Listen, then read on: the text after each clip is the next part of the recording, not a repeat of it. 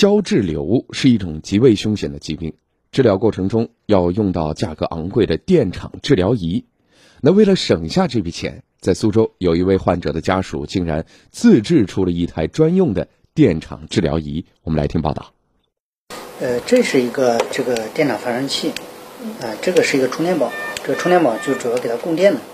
一台放在黑色挎包中的银色小型仪器，通过长长的导线和四块贴片连接在患者王阿婆的头部。令人意外的是，这台看起来充满科技感的电场治疗仪，竟然是由王阿婆的儿子江先生亲手制作的。呃，一个是这个设备可能也不太容易得到，另外一个是我们听说价格也比较贵。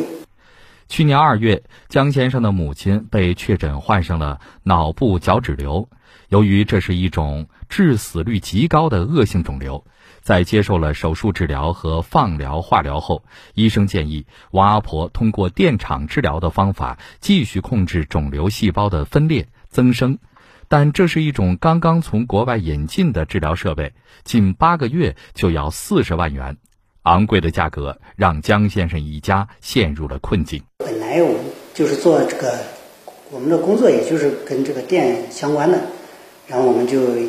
把他的东西研究了研究。第一感觉说是人家这么贵的东西，你不可能自己能自己能做是吧？嗯。呃，但是后来仔细研究研究，好像还是觉得有可能。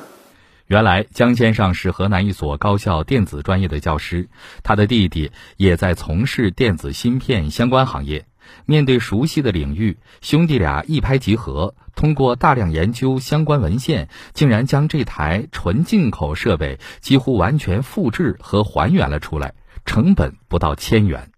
交替进行的，因为这个前后有信号的时候，左右就没有。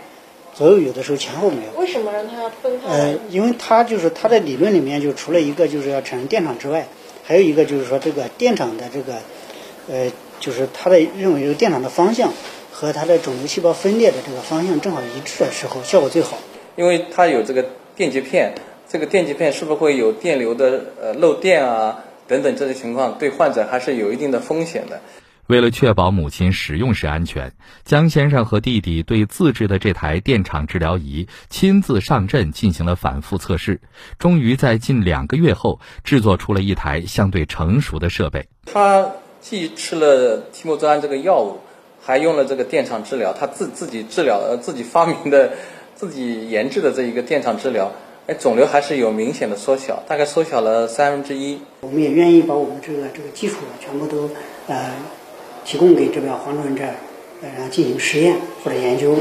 嗯，希望更多的人能够有机会能够尝试吧。不过，医生表示，使用自制医疗仪器依然存在一定的安全风险，在有条件的情况下，仍建议选用经过国家认证的相关产品。